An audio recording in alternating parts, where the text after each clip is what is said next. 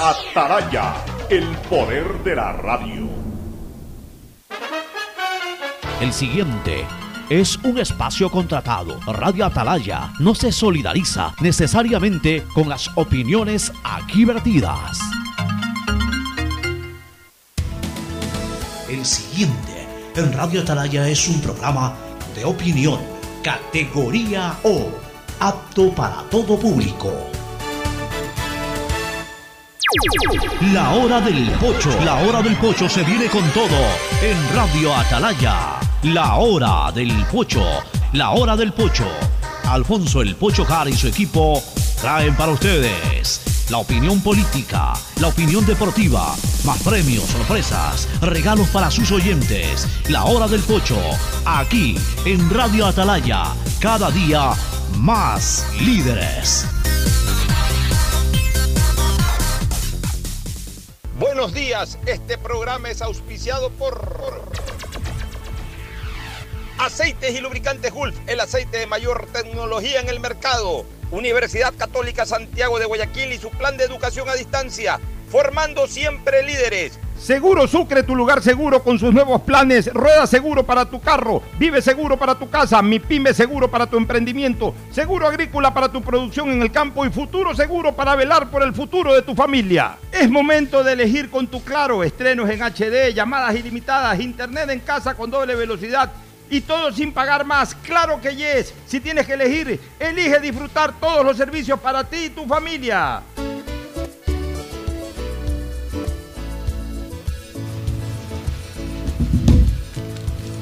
Camino sobre tu piel morena y siento tu latido. Y miro 680 Sistema de emisoras Atalaya en su año 77, Atalaya, Guayaquil y el Ecuador, una sola cosa son. Por eso llegamos a la razón y al corazón de la población. Cada día más líderes, una potencia en radio y un nombre que ha hecho historia, pero que todos los días hace presente y proyecta futuro en el Dial de los Ecuatorianos. Este es su programa matinal, La Hora del Pocho, del sistema de emisoras Atalaya, de este jueves 22 de julio del año 2021. Aquí estamos para saludarlos, para iniciar eh, una nueva edición de este programa matinal. Al mismo tiempo, por favor, Isaí, que venga el Esbelto Castellanos a dejarnos eh, bien conectados el Zoom.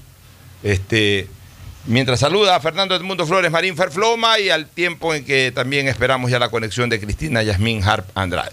Fernando Edmundo Flores Marín Ferfloma saluda al país. Fernando, buenos días. Eh, buenos días con todos, buenos días Cristina, aunque no la veo, me imagino que debe estar conectada o tratando de, de conectarse ya vía Zoom. Buenos días Pocho. Eh, bueno, tú feliz con triunfo de, Barcelona, su clasificación a cuartos de final de la, de la Copa Libertadores, una merecida la, la clasificación. Eh, le toca un rival que no será fácil porque muy probablemente el Fluminense del Brasil.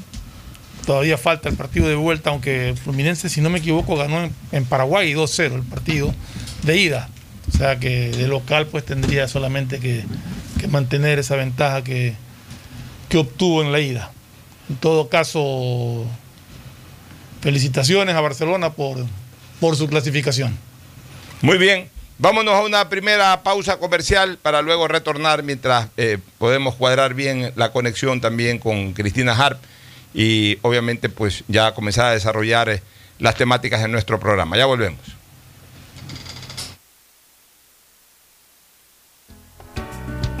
El siguiente es un espacio publicitario apto para todo público. Detrás de cada profesional hay una gran historia. Aprende, experimenta y crea la tuya. Estudia a distancia en la Universidad Católica Santiago de Guayaquil. Contamos con las carreras de marketing, administración de empresa, emprendimiento e innovación social, turismo, contabilidad y auditoría, trabajo social y derecho. Sistema de educación a distancia de la Universidad Católica Santiago de Guayaquil, formando líderes siempre. Si tuvieras que elegir, ¿qué elegirías? ¿Estrenos en HD? Claro que yes. ¿Llamadas ilimitadas? Claro que yes. ¿Internet en casa con doble velocidad? Claro que yes. ¿Todo sin pagar más? Claro que yes. Si tienes que elegir, elige disfrutar todos los servicios para ti y tu familia. Contrátalos ahora con doble velocidad y ofertas exclusivas para clientes Claro desde 36 dólares con 40 centavos llamando al 500 500 o en claro.com.es. Disfruta tu familia seguro y sin miedos. Conoce Mi Seguro, cuyos beneficios te brindarán la tranquilidad de tener la mejor cobertura de accidentes personales en todo momento. Llámanos para brindarte más información al 1-800-7827-32. Sucre conmigo o contacta con tu broker de confianza. Recuerda que sabemos que proteger y velar por el futuro de tu familia es una de las más grandes muestras de amor. Pensando en ello, te presentamos Futuro Seguro, donde en todo momento seremos incondicionales contigo y los tuyos. En caso de accidente, te damos cobertura.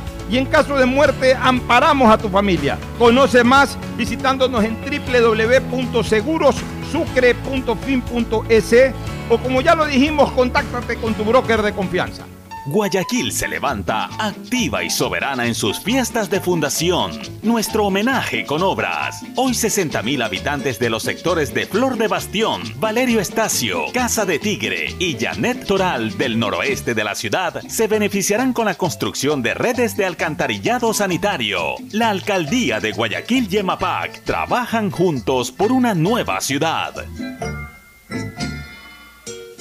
el sistema de emisoras Atalaya, aportando con la cultura, tradiciones y música, presenta Guayaquil, identidad, diversidad y desarrollo, con el gentil auspicio de la empresa municipal de agua potable y alcantarillado de Guayaquil, en coordinación con el municipio de Guayaquil, regulando Interagua levantarse por la mañana y desayunar un rico bolón de verde, acompañado de una taza de café, es el tradicional desayuno de un guayaquileño. Con el gentil auspicio de la empresa municipal de agua potable y alcantarillado de Guayaquil, en coordinación con el municipio de Guayaquil, regulando Interagua. Con ese exquisito desayuno, quedas listo para ir al trabajo o al colegio o a desarrollar las actividades diarias con el mejor de los ánimos. El sistema de emisoras Atalaya, aportando con la cultura, tradiciones y música de la perla del Pacífico, presentó Guayaquil, identidad, diversidad y desarrollo. Nada ni nadie detiene el progreso de Guayaquil. Avanzamos con obras para mitigación de los efectos de la estación invernal con la implementación de válvulas para el control de mareas y la mejora de la infraestructura existente para la evacuación de aguas lluvias en sectores como Urdesa, Kennedy, Alborada y en sectores aledaños a la Casuarina, beneficiando a más de 300.000 habitantes. La alcaldía de Guayaquil y EMAPAC trabajan juntos por una nueva ciudad. Guayaquil crece y su nuevo polo de desarrollo está en la vía a la costa. No tienes idea cómo se han transformado comunidades enteras cuidando el medio ambiente, sobre todo con nuevas plantas de tratamiento de aguas servidas, mejorando la salud con plantas de agua potable, la calidad de vida con parques, canchas deportivas y reactivando el comercio con nuevos caminos. Esta es una transformación sostenible en el tiempo que busca crear nuevas oportunidades para las futuras generaciones de guayaquileños. La vía a la costa renace en la nueva ciudad con la autoridad aeroportuaria y alcaldía de Guayaquil. Si quieres estudiar, tener flexibilidad horaria y escoger tu futuro, en la Universidad Católica Santiago de Guayaquil trabajamos por el progreso en la educación, ofreciendo cada día la mejor calidad. Estamos a un clic de distancia. Contamos con las carreras de marketing, administración de empresa, emprendimiento e innovación social, turismo, contabilidad y auditoría, trabajo social y derecho. Sistema de Educación a Distancia de la Universidad Católica Santiago de Guayaquil, formando líderes siempre. En Banco Bolivariano vamos contigo en cada paso, apoyándote desde el primer día para que logres lo que quieres a lo largo de tu vida. Desde alcanzar todo lo que sueñas hasta cumplir esa meta por la que tanto has trabajado, porque estás viviendo solo el principio de algo más grande. Juntos, nada nos detiene. Banco Bolivariano, contigo. Ella es Sarita, mi bendición, mi vida. Fui madre a los 24 años y es lo mejor que me pudo pasar. Me llenaba de emoción y contaba los días para que ya me toque dar a luz. Ansiedad y felicidad al mismo tiempo. Dicen que una madre es la que guía y enseña todo a sus hijos. Pero creo que acá fue al revés. El municipio de Guayaquil, a través de APROFE, brindó 468 partos gratuitos, 588 atenciones prenatales y 1.766 servicios de planificación familiar. Cuidar la familia es proteger la vida, porque tu bienestar es primero. Alcaldía de Guayaquil. Hay sonidos que es mejor nunca tener que escuchar. Porque cada motor es diferente. Desde hace 104 años, Lubricantes Gulf mantiene la más alta tecnología y calidad en línea de aceites para motores a diésel y gasolina. Está hecho con una fórmula especial para dar excelente protección a todo tipo de motores, evitando el desgaste prematuro de pistones, anillos y árbol de levas, ayudando a mantener limpio el motor y libre de depósitos que se forman por las altas o bajas temperaturas. Dele a su motor lo que se merece. Lubricantes Gulf, la más alta tecnología en lubricación. 104 años preservando la vida de su motor. Lubricantes Gulf. Gulf es más lubricante.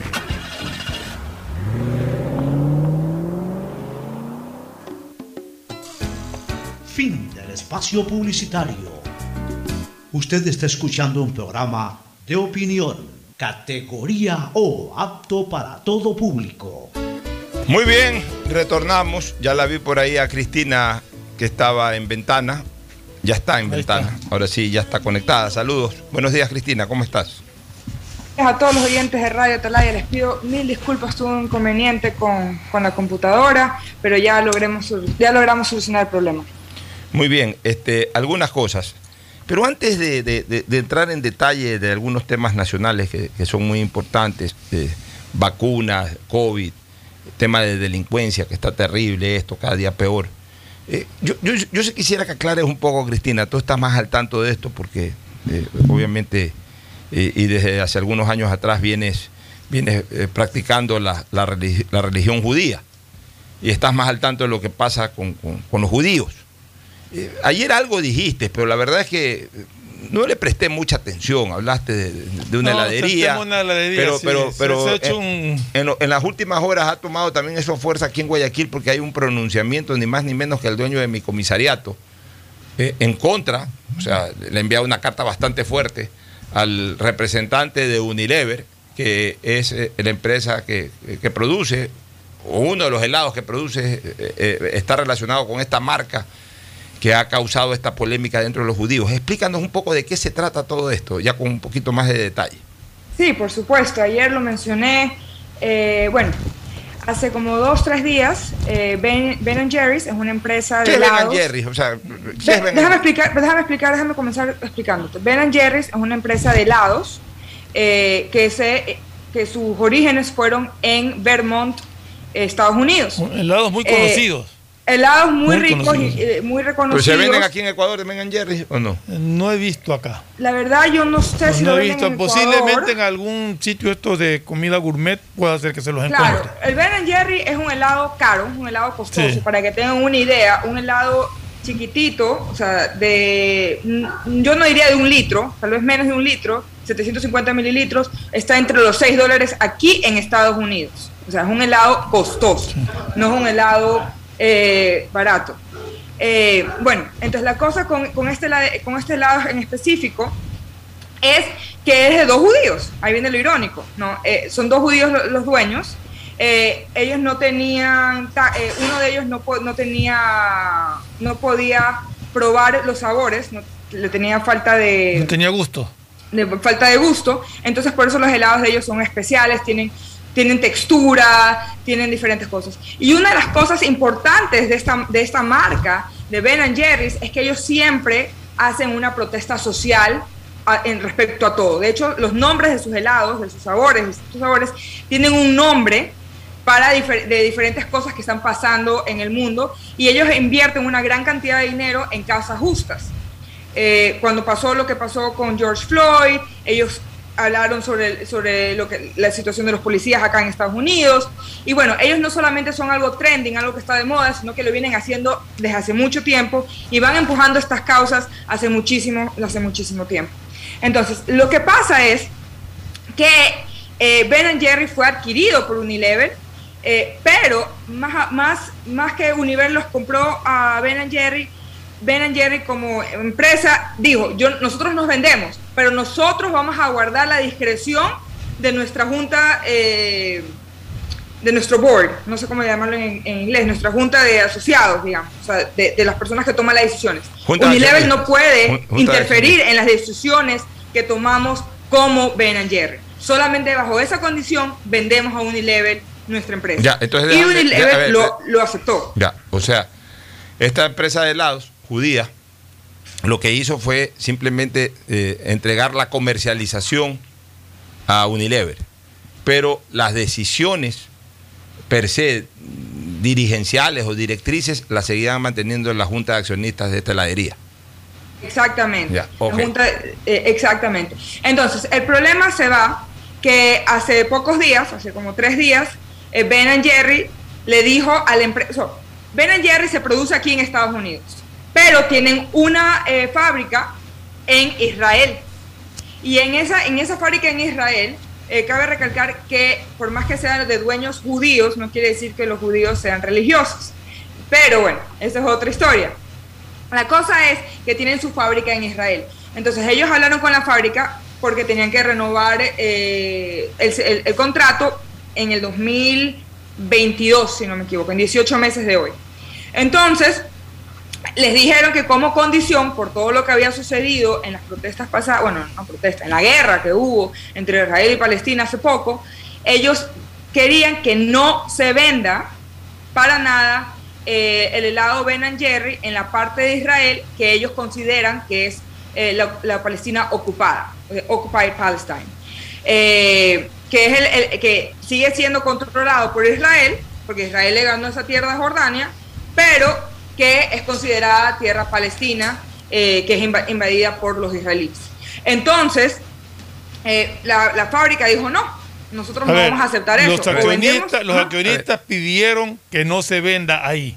A la esa parte de fábrica Israel. dijo, nosotros vendemos en todo Israel. Todo, exacto. Entonces la, eh, la, la- la fábrica dijo no.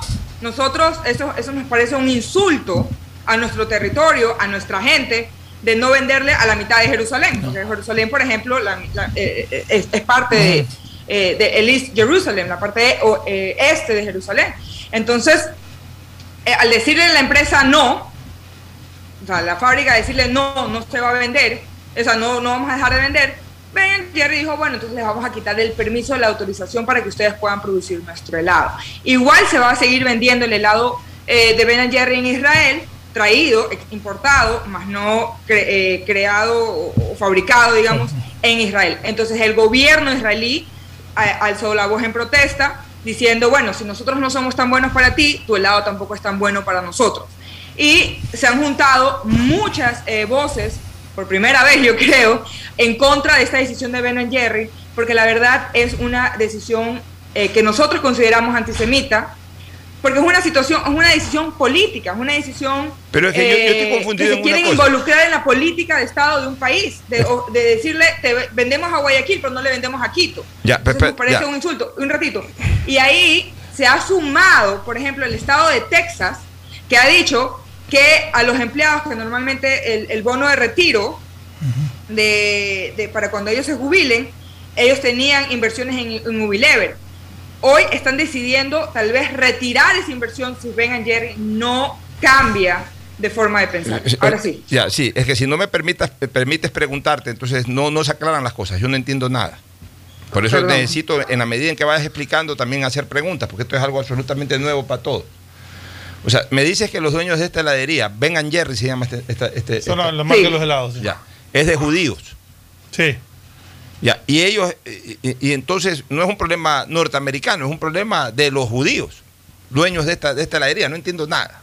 La verdad no entiendo nada. No, no es un problema, no es un problema ni norteamericano ni de los judíos, es un problema de dos personas Porque son que judías. Tienen raíces judías, Sí. tienen raíces judías, que tienen su forma de pensar, de que ellos consideran. Lo que pasa es que como, que- como, que- que- como, como nos dijo Cristina, ellos se han reservado el derecho de tomar decisiones como dueños de la. de Pero está la bien, pero se supone que son judíos. Son son judíos, pero tienen, eso, eso lo anticipó Cristina en, lo que dijo, son judíos que siguen ciertas causas que ellos consideran que son justas, que son de avanzado, lo que sea, y entre esas causas que ellos consideran justas, consideran que ese territorio que pertenece a Israel es un territorio palestino ocupado por Israel, y por lo tanto quieren prohibir la venta de los helados en ese territorio porque no es, según ellos, un territorio israelí, sino un territorio palestino ocupado.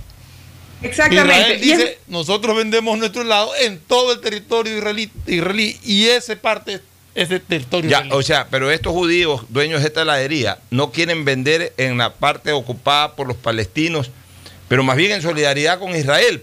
No, al quiere contrario. ocupar en la parte palestina ocupada por Israel. Exactamente, porque es parte, cuando se llama la ocupada Palestina, Exacto. o, o Occupied Palestine, quiere decir que es, in- o sea, esa parte de Palestina está invadida por los israelíes. No sé si me explico. Entonces, el problema, Claro, y eso y eso es muy la guerra importante. cuando, cuando, cuando hubo la famosa guerra que Israel Ya, está bien, pero, este, pero, eh, pero, parte del Estado pero, eh, esto, eh, eh, esa parte o, es- o ese tema no es algo nuevo y recién ahora se les ha ocurrido a estos señores eso. Claro, porque hay- no, lo que pasa es que con los, con los incidentes pasados que pasaron hace, Hace- claro, un lo mes, último, dos sí, sí, meses, correcto. eh, mucha gente, mucho de mucha gente, mucha gente de mucha gente que sigue a Ben Jerry comenzó a criticar a Ben and Jerry porque ellos normalmente siempre hablan sobre sus causas justas y justamente para ellos sigue, o sea, no para esta gente que protestó en contra de Ben Jerry, la causa justa era estar del lado de Palestina.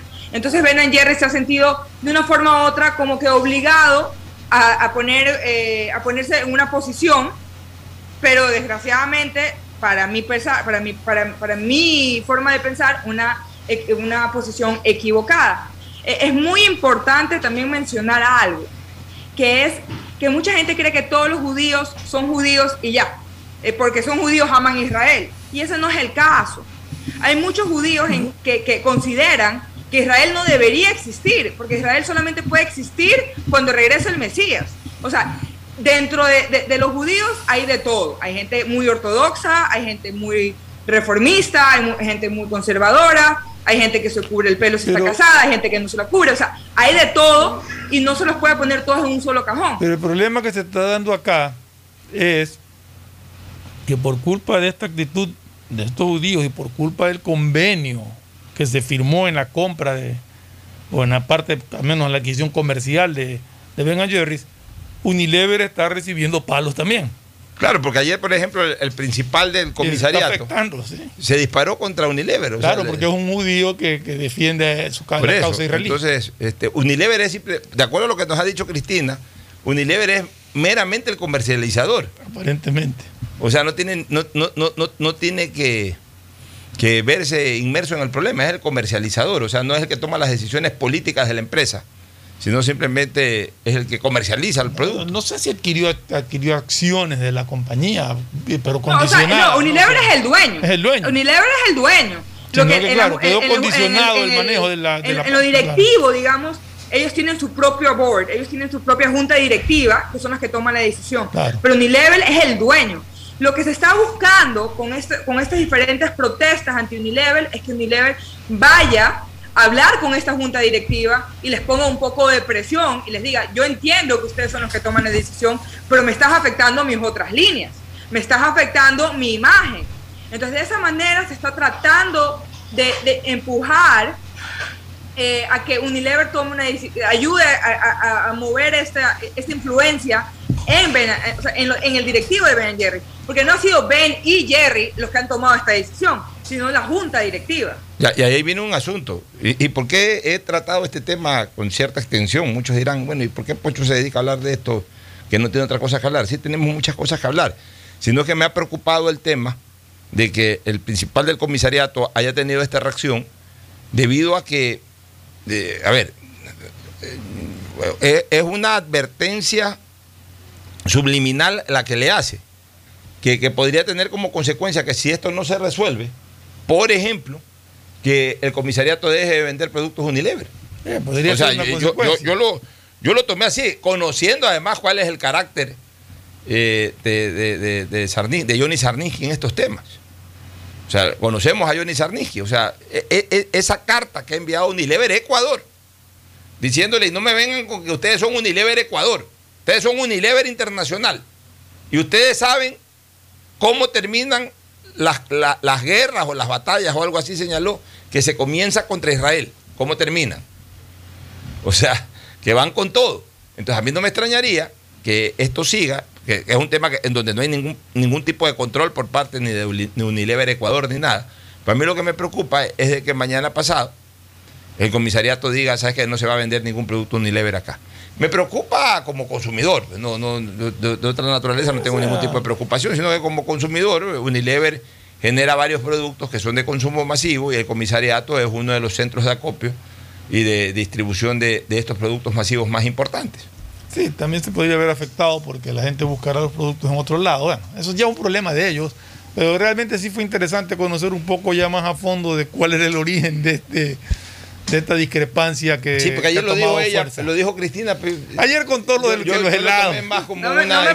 No, yo sí te paré bola, yo sí, yo sí No, por yo eso, no- por eso entendí perfectamente lo que estaba diciendo yo no, le yo sí paré, te enteré. yo no le paré mucha bola porque más lo, lo enfoqué como un tema de, de- de- de una eh, situación internacional. Pero ya al involucrarse esta comunicación que ha, que ha hecho el principal del comisariato, pues ya es un Y- tema que y- tiene connotación Me imagino nacional. que ese tipo de reacción la tendrá Unilever en, no solamente en el Ecuador, sino en todos los países donde israelíes, judíos estén este, administrando negocios de distribución masiva de sus productos. Así es. Bueno, De, de hecho, de hecho, yo ya dije que como consumidora de Ben Jerry, yo tuve la oportunidad de ir hasta la fábrica de Ben Jerry, el tipo de museo que tienen en Vermont. Ya puse que, o sea, como consumidora, a mí me han perdido. Y así a mucha gente. De hecho, hoy día tengo una, una, una charla con un rabino porque van a ver cómo vamos a protestar en contra de eso. O sea, eso se viene grande. se viene grande. Bueno, el- la ministra de Salud, Jimena Garzón, ha revelado que hay escasez de pruebas PCR para detectar el coronavirus. Sin embargo, ha agregado que se están haciendo nuevas importaciones para tener más test disponibles. Y aseguró que esto no solamente pasa en el Ecuador, sino en otras naciones. Debe ser de estas PCR rápidas, ¿no? Porque las que... No sé, porque para realmente las que PCR rápida no hay. Lo que hay es pruebas rápidas, pero PCR. PCR son las de son, laboratorio. las- son las de hisopado, sí. Las de laboratorio. Eso al menos yo tengo entendido que son esas, ¿no?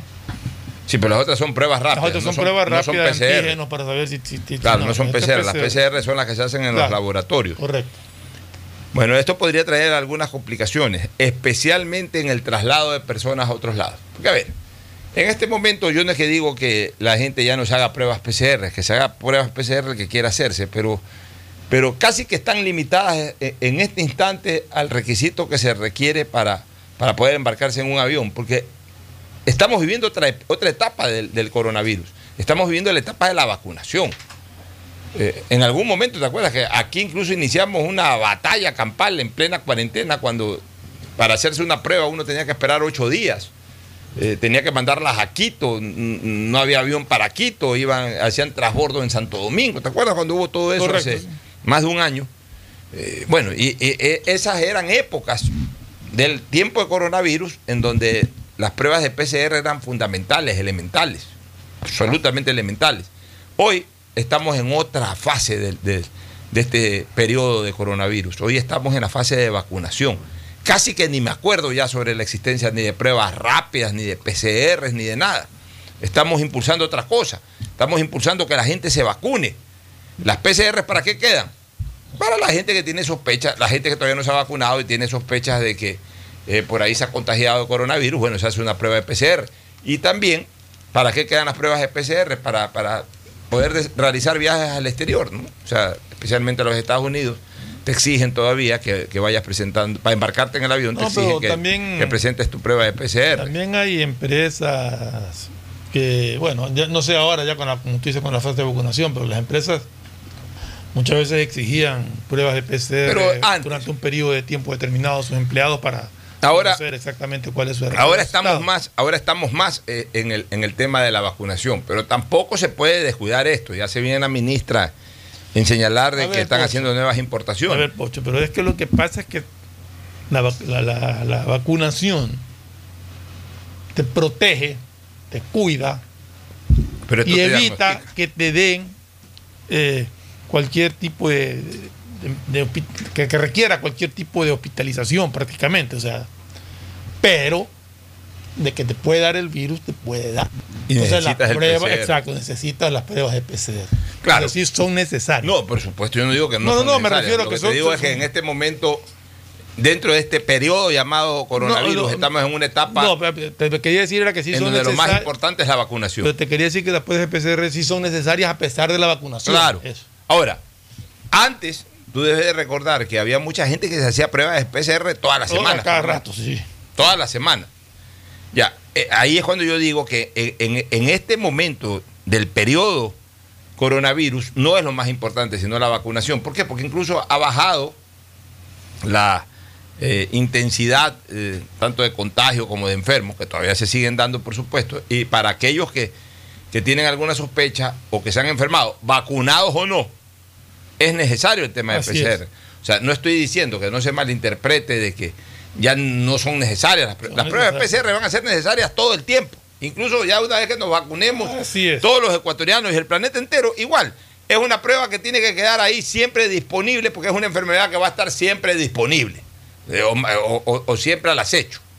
Ya, eh, eh, la prueba por ende tiene que eh, estar siempre disponible. Pero hoy no nos alarma tanto eso, como que si nos dijeran de que, por ejemplo, Ah, como si hubiera sido el año pasado. no, como si hubiese sido el año pasado, o como que si ahorita nos dijeran, este, eh, No hay vacuna. no hay vacunas o se está agotando el stock de vacunas y no llegan nuevas vacunas. Eso sí sería terrible. Mientras estén llegando las vacunas y mientras la gente se esté vacunando, esto de aquí ya a estas alturas Preocupa. Pero, pero Preocupa, pero no alarma. Así como antes, exacto. preocupa, pero no alarma. Hoy lo alarmante sería que no haya vacunas o que la gente no se esté yendo a vacunar. Y por suerte las dos cosas se están dando positivamente. Es decir, hay vacunas y la gente ahora sí ha hecho más conciencia y se está yendo a vacunar.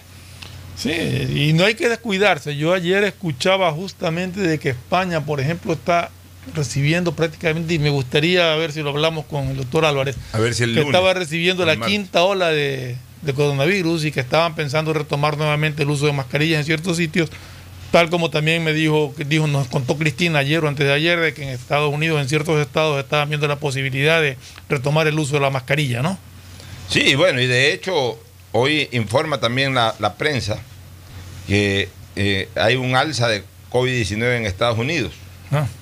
pero especialmente en menores. En menores hay un, un- un- en, en- ¿cómo es que se llama? En personas Jóvenes. en jóvenes o en, o en menores de edad, este, se está produciendo eso.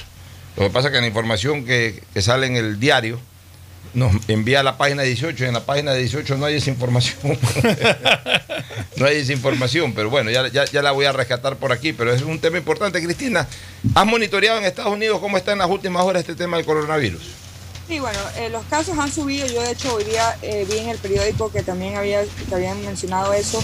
Yo sé que la ciudad de Los Ángeles ya ha pedido y ya es un requerimiento que en los, en los lugares eh, puertas adentro, eh, en los lugares cerrados, las personas tengan que usar la mascarilla. Al parecer, no se ha llegado todavía a vacunar la cantidad suficiente de personas para poder eh, volver a la vida seminormal. Desgraciadamente, en Estados Unidos, un gran eh, porcentaje de la población no cree en la vacuna y no se ha querido vacunar. Están, eh, creo que si no me equivoco, está un 45% de la gente todavía no se quiere vacunar. Entonces está el Estado invirtiendo muchísimo dinero en publicidad para poderle pedir a la gente que se vacune, porque si no estamos de- regresando, estamos retrocediendo, ya que por más que se haya vacunado a una cantidad grande de personas, lamentablemente eh, estamos estancados. Ya, pero a ver, ahí también pasa algo, este, Fernando, y que es importante señalar.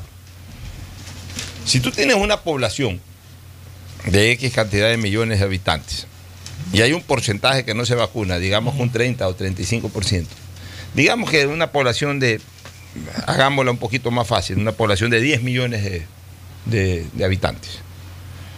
Y hay un 35% que decide no vacunarse, estamos hablando de 3 millones y medio de, de habitantes que decidieron no vacunarse. Ya, ok, el virus entra muy poco, casi nada, o por último no entra para nada en los 6 millones y medio que sí se vacunaron. Digamos que, que es tan bueno lo de las vacunas que el virus no entra para nada en esas personas. Pero comienza pues a, a- a- a- a acercar a esas 3 millones y pico de personas. Exactamente. y esto es lo que está pasando. Ya, entonces déjame terminar la idea. Al, al- al cercar a esas 3 millones y pico de personas, se vuelve incluso más agresivo contra esas 3, y pico millones de personas, porque, porque eh, el momento en que el virus no, no, no puede penetrar en otros lados, también se arrincona y se arrincona alrededor de esas 3 millones y pico de personas y, lo- y los comienza a atacar con mayor severidad, pues. Y entonces esas 3 millones y pico de personas comienzan a- a colapsar igual, comienzan a colapsar igual el sistema de salud. Y no vamos a salir nunca de, de- de- de observar y de lamentar que nuestros servicios de salud, o nuestros servicios de salud, están colapsados, están repletos, gente que se sigue muriendo. El problema es que justamente el porcentaje de vacunados no es como. Pusiste el ejemplo óptimo, 100% de que no les pase nada. Pero de ese porcentaje hay un porcentaje que sí se va a, a contagiar posiblemente y lo va a pasar asintomático completamente o como una gripe porque está vacunado, o sea, está protegido. Pero ellos van a contagiar a todos aquellos que no se han vacunado.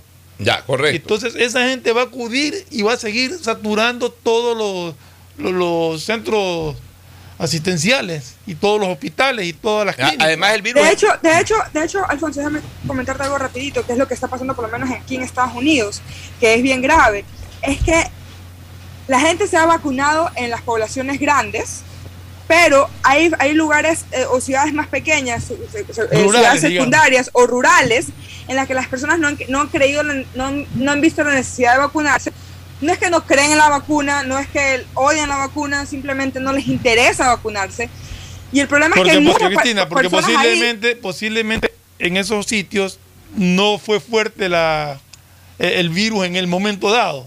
Exactamente. Entonces no se han querido vacunar y el momento de no quererse vacunar, tú no tienes esos 3 millones, por ejemplo, que tú estás hablando, por darte un ejemplo, 3 millones en Estados Unidos, no, sino que tienes 3 millones en un sector cerrado determinado geográficamente. Entonces ahí es donde se están viendo los, incre- los- lo- lo- eh, el incremento en, en la pandemia, es porque hay lugares donde literalmente el 30% de la, de la población está vacunada o el 40% de la, vacuna- de, la, de la población está vacunada. Entonces eso genera ese problema. De hecho, en los Estados Unidos, ahorita me metí a, a ver en, en la página oficial y solamente el 56% de los americanos están vacunados con las dos dosis y solamente el 50% está vacunado eh, con una dosis. Eh, entonces, eh, perdón, con, la- con las dos dosis. Entonces eso quiere decir que la mitad de la población no está vacunada. Ya, entonces es demasiado alto.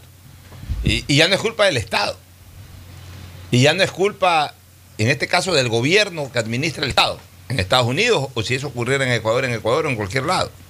Ya es culpa de la gente. Ayer estuve viendo el video de estas mangajas y mangajos. Hombres y mujeres salieron a, a- a marchar por ahí La en la calle que 9 de sí. Oye, de verdad, ahora sí ratifico lo que yo ayer dije. Si yo fuera autoridad no los hubiese dejado salir. ¿En qué les afecta a ellos que la gente se vacune? O sea, está bien que salgan a protestar por cosas a los cuales ellos crean derecho a tener. Cuando han salido a sus manifestaciones los HBLTI, está bien. Ellos piensan que, que es un- un- un- un- un- una forma de vida que, que tienen que desarrollarse, que, que se les permite desarrollar en su derecho. Pero, o sea, ¿por ¿qué derecho tiene alguien a salir a hacer relajo, a gritar no a la vacuna? O sea, si no te quieres vacunar, no te vacunes. Esa es tu libertad, no vacunarte. ¿Qué derecho tienes de salir a gritar no? Desprestigiar algo que el resto de la ciudadanía cree que es bueno para la salud, porque así lo avalan los científicos. O sea, es una estupidez tamaña. De paso, mezclan las cosas. ¿Por qué tienen que mezclar el grito de no a las vacunas con el proabortismo?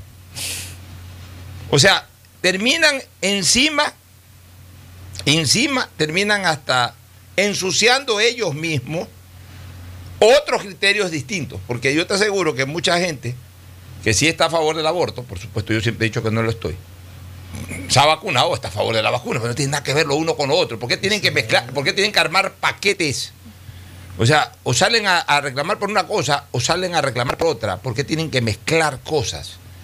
Y pero principalmente, ¿por qué tienen que salir a gritar no a las vacunas? ¿Qué daño a ellos le hace la vacuna? Ninguno.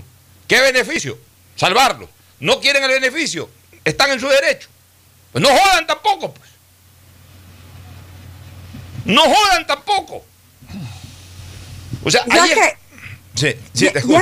es, hasta y es hasta irónico lo que tú estás diciendo porque es la gente que te está diciendo a ti es mi derecho de meterme de, de- de- de- si yo quiero abortar digamos yo, quiero legalizar el aborto es mi derecho nadie me puede decir que sí o nadie me puede decir que no y ellos quieren hacer una campaña para que no te vacunes y, y para que, o sea, se- ellos mismos se contradicen en, en lo que, en, lo que, en lo que están predicando. O sea, son temas totalmente diferentes. eh, son temas, los dos de libertad y que cada cual haga lo que quiera hacer. O sea, si uno quiere, digamos, ellos quieren legalizar el aborto, deberían también dejar que el que se quiera vacunar se vacune. Si lo están hablando es de libertad, que los dos sean de libertad. O sea, entre ellos mismos se, se comienzan a, a, a- a tirar Contradecir. piedras a sí mismos A contradecir. a contradecir y no se dan cuenta de algo, que lo único que hacen, como tú mismo dices, es debilitar las batallas eh, ya ganadas eh, o los espacios ya ganados y simplemente ya queda el tema eh, principal como en segundo plano. Bueno, yo creo- La verdad es que lo único que les interesa es ganar medios. Yo creo que, que eh, son minoría y cada vez más, más, más gente está decidida a vacunarse, es decir, cada vez esa minoría se disminuye. Eh, yo pienso que a la- las finales, pues la gran mayoría de la población ecuatoriana va a estar vacunada. Y me preocupa es algo que estábamos hablando justamente de la población rural. Porque zonas alejadas donde no, donde posiblemente no ha llegado eh, el virus, esa gente puede venir a la ciudad por necesidad, contagiarse y regresar a su, a su tierra y contagiar a los demás. Y eso es lo que ha pasado en algunos sectores de Estados Unidos posiblemente.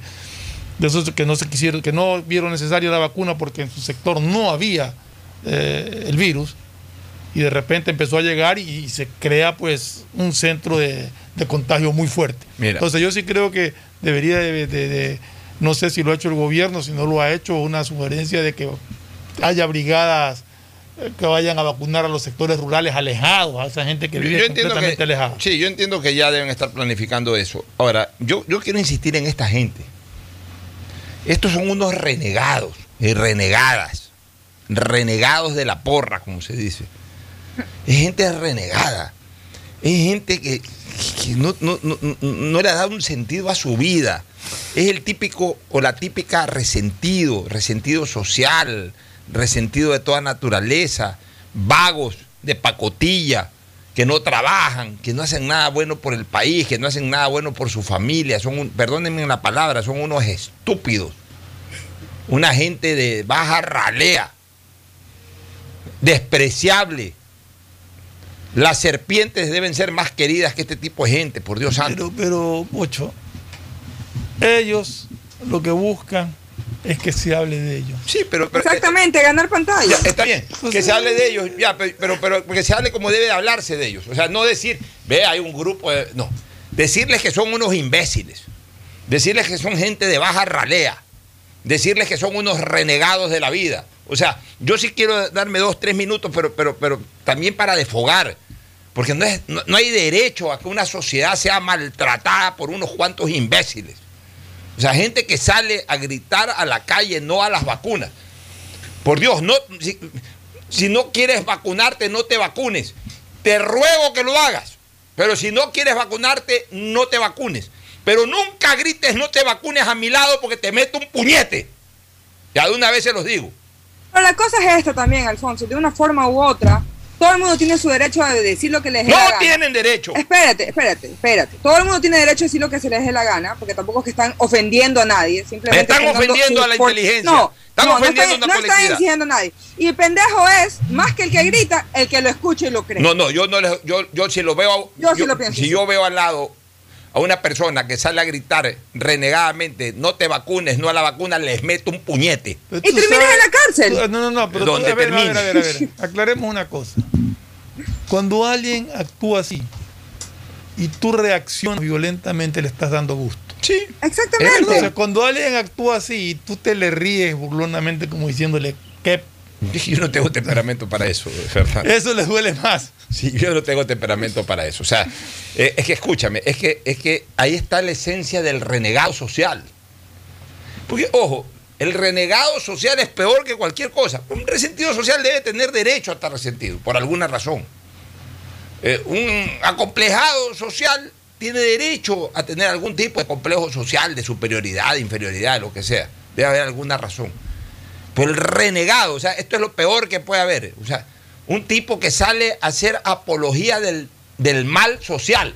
Porque salir a gritar no a la vacuna, no a la vacuna, no a la vacuna. Tomarse el tiempo de caminar. Y, y- y- qué pena que no fueron uno, dos o diez. Fueron algunos cientos No, ahí, porque se veía que era una, una cantidad más o menos importante. De vagos de miércoles. O sea, renegados de la vida. Que, que intenten hacerle daño así, a- a- de esa manera, a una colectividad. Yo lo que pienso es que si esta, Pero ¿cómo si están haciendo daño a la le- colectividad? Yo lo que pienso es que si a esta gente le llega a caer el virus, ¿qué van a pensar y qué van a decir después? Por el primero que van a ir a gritar a los hospitales que los atiendan, los hospitales que estarán saturados por gente que piensa como ellos que no hay que vacunarse y que están recibiendo atención. Y después se estarán quejando de que no hay espacio. No hay espacio por la irresponsabilidad de ellos, que no se quieren vacunar. Pero en todo caso, eh, si no se quieren vacunar, no se vacunen. Así Pero es, tampoco pues, no, estén no. después lamentando que el gobierno no los atendió, que no hay espacio en las casas. En Pero, ya, pero por último- y ya, no pero estén último- lamentándose de que el virus se los llevó. Pero imagínate- buscaron que el virus se los lleve. O sea, imagínate parar un tránsito, parar la circulación normal de, de- de la ciudad, porque igual se, no caminaron por, por un, por un callejón. no, no, caminaron por pasa. toda la calle. Caminaron por la calle 9 de octubre, si no me equivoco. Sí. Paralizar el tránsito, generar caos, vender un concepto totalmente eh, eh, eh, contrario a los intereses de la salud pública. O sea, todo eso es daño. Me- me- me- eh, eh, ¿Sabes qué? Generar una percepción, perdóname la palabra, de que seamos un pueblo de miércoles. Porque al final de cuentas se termina generando esa. Oye, yo, yo, yo leí ayer, ¿sabes dónde veo ese, ese video? En un Twitter de una persona. Yo te lo comenté ayer porque yo Ya, lo había pero, visto. pero no, ya vi- lo vi de tarde en un Twitter de una persona que con, con toda razón, yo, yo me imagino lleno de impotencia también esa persona, ¿no? Pues en un Twitter. No habrá tenido razón Lenín Moreno cuando, cuando también eh, decía Cuando así que merecía un mejor pueblo. que merecíamos un mejor pueblo. Y, y desgraciadamente, por más que hayan sido unos cientos, es, una inmensísima minoría, pero, pero generan esa percepción. O sea, le dañan la imagen incluso a la propia población. Eh, Porque ¿qué han de pensar? Porque esto sale internacionalmente y, yo me imagino que, que- este tipo de manifestaciones deben de generar hasta risas en los presentadores de noticias en otros lados del mundo y nos generan la imagen de que somos un pueblo, eh, un- un pueblo de lo último. Yo creo que toda persona tiene derecho a manifestarse y decir lo que piensa. eh, y, y y las personas que tomamos las decisiones de vacunarnos o no, pues tenemos que informarnos de la manera correcta. No podemos permitir que personas desinformadas nos informen. Ver, y ya que- el tonto no es el que informa eh, de manera desinformada, sino el que se deja convencer de esa Lo que manera. hay que tener claro, Cristina, es que yo creo que de estas personas que salieron a manifestar y que gritaron todo lo que gritaron, Ah, los carteles eso y, no hay que- duda. y los carteles que cargaron y todo, no convencieron a nadie de que no se vacune, el que ha tomado la decisión de vacunarse. O sea, Y jodieron la vida. exacto, Y me nada más. amargan la vida a mí. Porque No, te amargan la vida a ti porque es tienes que aprender, tienes que aprender a- No, no, a, pen- no, a- a no, saber no, que no, la gente vive en para mí libertad. lo importante es que nadie ha No, no, Cristina, no, Cristina. O sea, yo Yo, sí, siempre yo- yo soy muy libertaria en ese ya, sentido. Tú puedes ser eh, libertaria, todo lo que tú quieras. Y, pero yo sí te digo una cosa. Ya hay cosas que son extremas, que traspasan la frontera de la libertad con el libertinaje. Yo siempre estaré en contra del libertinaje. Y así voy a morir. Y cuando he sido candidato, y si llego a ser candidato en algún momento, voy a decir, yo pienso esto de esta manera, no lo voy a esconder. Y si nadie vota por mí, por eso, que me importa un bledo, me, me largo a la Antártida a vivir, ya, por último. Pero, pero yo no voy a cambiar mi manera de ser. O sea, si hay algo que en mi vida he sido es auténtico. Y yo sí como estiércol de ver a este tipo de gente desfilando por la calle gritando no a la vacuna, cuando el Estado ecuatoriano se está sacando la madre buscando las vacunas, cuando los médicos se sacan la madre curando enfermos de COVID, cuando las millares de familias ecuatorianas han, han llorado la muerte de sus seres más queridos, cuando se mueve cielo, mar y tierra para que vengan estas benditas vacunas, que salgan unos 400 o 500 miserables a gritar de esa manera. Lo vuelvo a repetir, si, si lo piensas no lo digas delante mío porque te meto un puñete. Nos vamos a una pausa para tranquilizarme un poco también. Oye, Alfonso. Sí, dime. Antes, antes de irnos a la pausa, simplemente para añadir el tema tuyo rapidito. Ya la gente no tiene que, que criticar ni que, ni que verle el, el pero a las cosas. Ahorita se está haciendo viral en Twitter, y lo quiero comentar para, para ver si lo hablamos tal vez después de la, de la pausa, eh, que todo el mundo lo está criticando al presidente de la República porque parece que invitó a Eduardo Maruri, a un influencer de TikTok, ¿Y? que me parece correcto que lo haya invitado y se puso a bailar, no el presidente, sino el, el, el, TikTok, el TikTok, TikTokero, se puso a bailar una canción que lo hizo viral el año pasado y la gente ahorita está ofendidísima de que el presidente eh, permita que vaya un TikTokero a la Carondelet a bailar mientras está dando la situación de la cárcel, de la vacuna. de ¿Y qué o quiere sea, que haga? Un país que no tenemos, tenemos tantas cosas de qué hablar que se ponen a criticar tonterías. Que, ese, es que ese es este país, pues. Eh, las redes sociales están llenas, están infestadas de gente, vuelvo a repetir, de baja ralea. Lo he señalado una y mil veces, las redes sociales terminan siendo una alcantarilla. Una alcantarilla, una alcantarilla de la expresión social. Pero eh, te digo una cosa, el presidente de la República es un hombre con mucha personalidad. Y, y- y es más, me pareció, porque sí vi el video con, con Eduardo Maruri Jr., me pareció que fue un video simpático. ¿Por qué? Increíble. Porque Lo invitó a una persona que además eh, es un actor hoy reconocido, es amigo personal de él, dicho sea de paso. Lo invitó y sacó una cosa agradable, porque también hay que publicar cosas agradables, cosas que entretengan un poco la vista. ¿Acaso que el presidente de la República se pasa todo el día haciendo eso? No. Yo dije, pues se toma tres minutos para un pequeño relax y transmite ese pequeño relax. Ya, ya es motivo de crítica, que se vayan también a la punta de un cuerno toda esa gente. Nos vamos a una, Así es. nos vamos a una pausa y retornamos. Auspician este programa.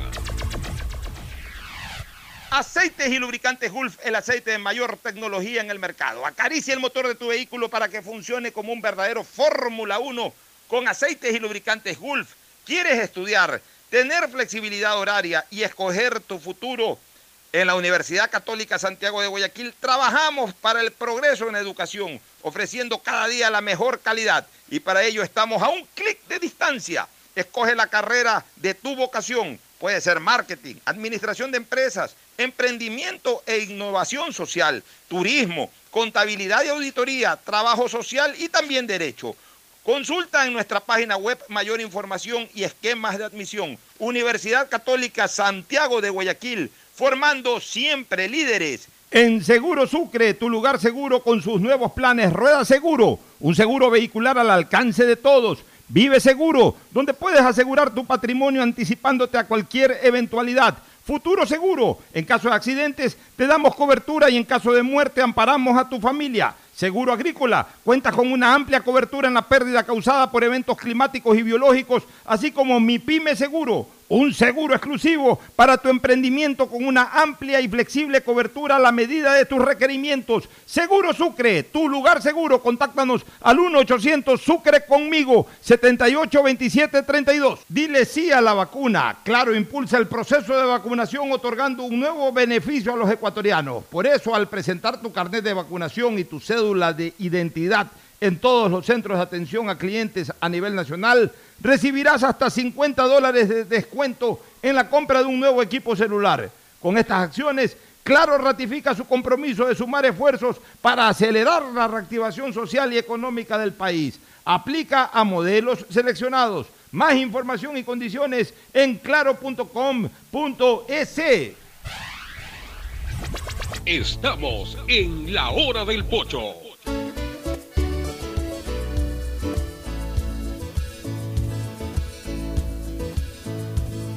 Camino sobre tu piel morena y siento tu latido.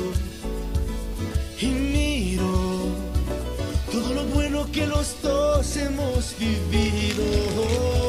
Bueno, muy bien, entramos a la segunda parte del programa. Este, lo habíamos dicho hace un par de días atrás que jueves y viernes queríamos dedicarle un pedacito del tiempo del programa a hablar del Guayaquil de siempre, el Guayaquil, Guayaquil de nostálgico, ¿no? Del Guayaquil de antes. De ese Guayaquil maravilloso, socialmente hablando, que tuve la suerte de vivir en los años 70 y 80. En los años 70 todavía con cierta Yo belleza. puedo hablar más atrás. tú puedes hablar un poco más atrás, de cierta belleza urbanística.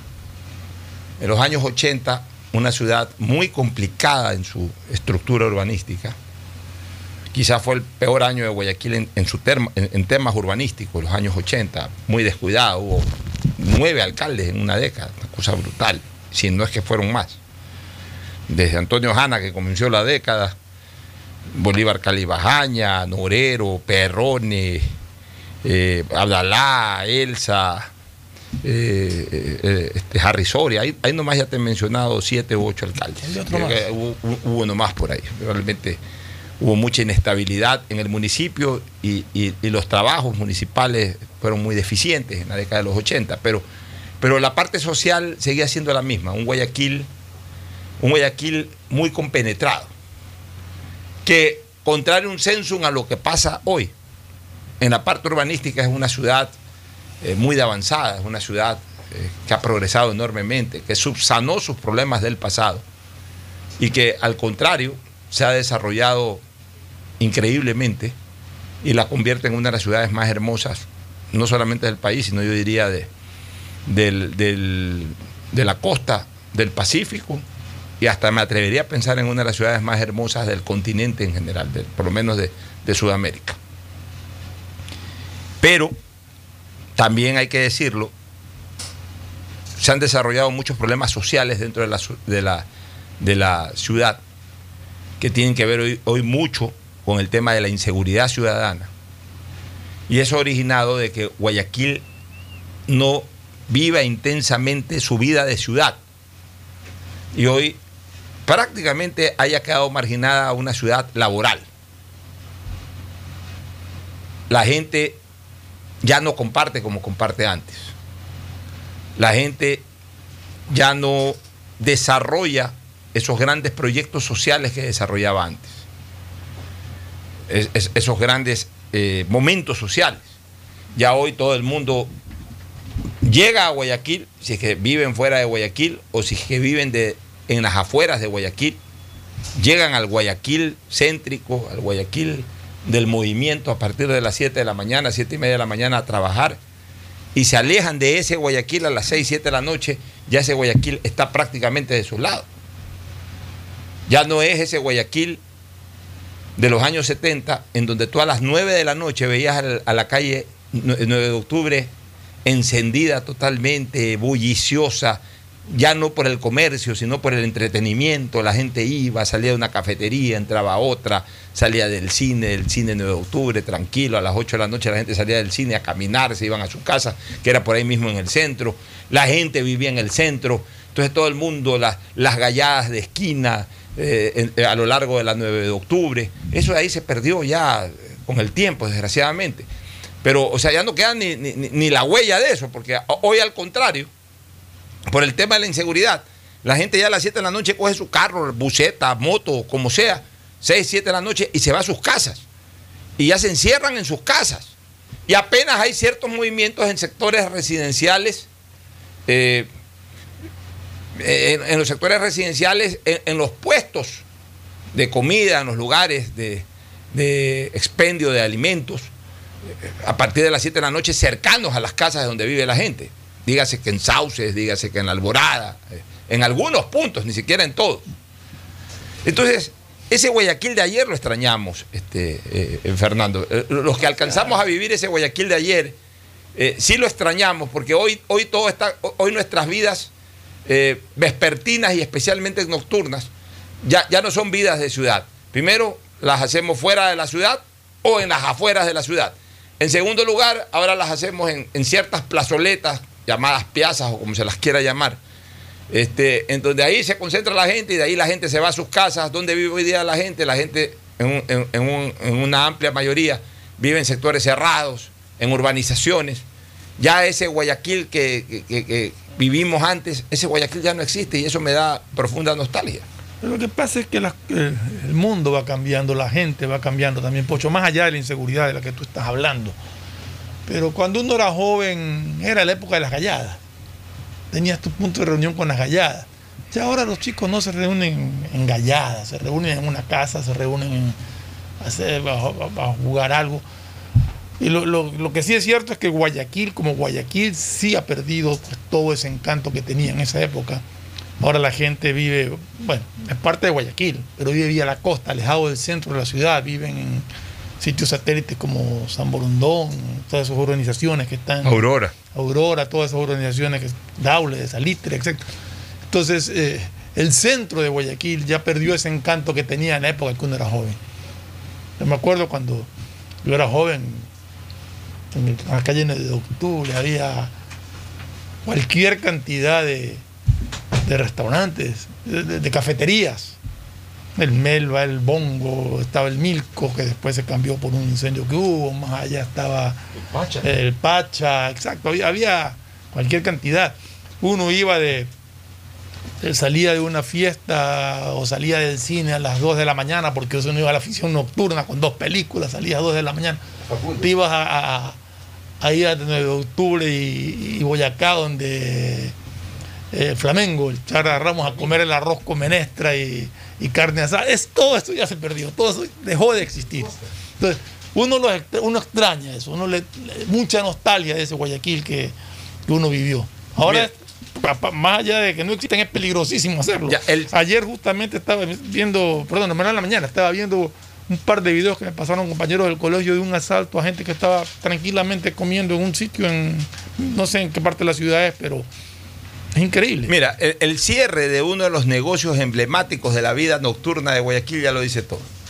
El, el hecho de que este año haya cerrado la canoa. La canoa. ¿Qué era la canoa? La canoa era la, la 24 evidencia, horas. la evidencia de la, vi- de la vida intensa que tenía Guayaquil en las noches y en las madrugadas. Todo el mundo terminaba comiendo en la Así canoa. es.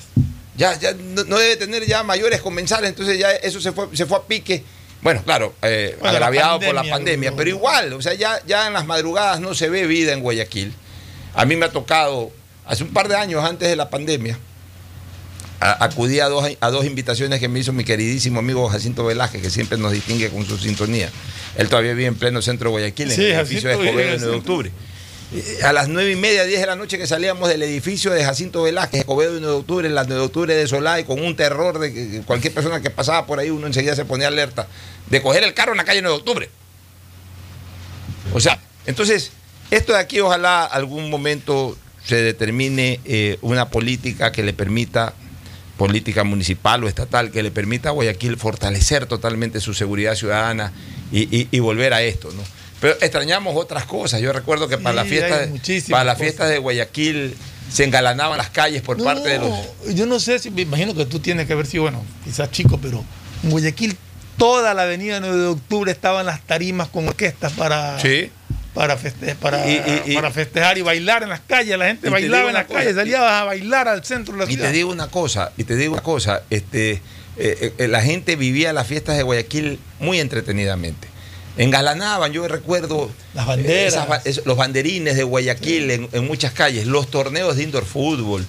Y no solamente en las fiestas, ¿no? O sea, la gente en esa época molestaba, yo hoy extraño eso. En esa época, chuzo, está cerrada esa calle, están jugando indoor fútbol un sábado de tarde, pero hoy extraño eso.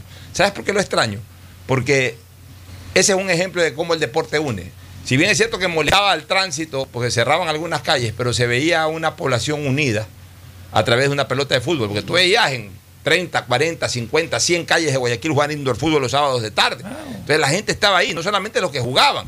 Eh, se armaban varios equipos. La- la- el barrio iba a ver los partidos. Y eran muchachos sanos que se dedicaban a hacer deporte, no como ahora se paran en las esquinas. A- así es. Entonces, e- ese es el Guayaquil nostálgico, ese es el Guayaquil que, que me gustaría que algún día se pueda recuperar, el, el- el Guayaquil social. Que vaya, que vaya obviamente eh, Además- además de de la que- mano con este continuo crecimiento de la ciudad como ciudad. ¿no? Aparte de que el centro de Guayaquil es tan bonito como para hacerlo un sitio que sea de turismo, de, lleno de cafeterías y de, y de cosas por el estilo para, Algún para día, algún día, de la gente. algún día yo creo que debe haber un gran proyecto en Guayaquil que permita recuperar la calle 9 de octubre y el centro de Guayaquil. A- Ahora, de hecho, de hecho, con esto de la calle Panamá, se está recuperando el centro de Guayaquil en la parte gastronómica. Porque hasta que este proyecto se impulsaba, que ya veo que ahora hay va- varios restaurantes y eso es bueno. No, la calle Panamá se está convirtiendo en una Exactamente, atracción pero digamos que de un año para acá. Pero eh, ya prácticamente no había donde comer en Guayaquil, en el centro. Habían uno o dos restaurantes, uno de ellos cerró y, y- y si no vas a dos o tres hoteles que también ya sus cafeterías están muy limitadas o inexistentes, como en el caso de la canoa, no había donde comer en Guayaquil. Qué bueno que haya esto en la calle Panamá, por ejemplo. Pero, pero todo esto solamente puede tener éxito si va de la mano con una seguridad ciudadana integral. Así es. Porque se- puede venir, eh, pueden venir todas las cadenas de Nueva York a poner negocios aquí en el centro de Guayaquil. Pero si no hay seguridad ciudadana, la gente no sale. Mientras el ciudadano tenga miedo de salir por temor Así a ser es. asaltado y porque no encuentra apoyo de, de, de- nadie, de seguridad de nadie, no va a salir. Y, y- y no terminan de entender, o no se termina de entender que la seguridad ciudadana es vital para la reactivación económica. ¿Por qué? Porque no solamente que va a permitir que los que están eh, funcionando en estos negocios lo sigan haciendo y se sigan manteniendo a sus empleados, porque la gente sale a consumir, sino que en la medida en que haya seguridad ciudadana, la ciudadanía va a salir en mayor volumen a consumir y eso va a motivar a que más gente ponga locales.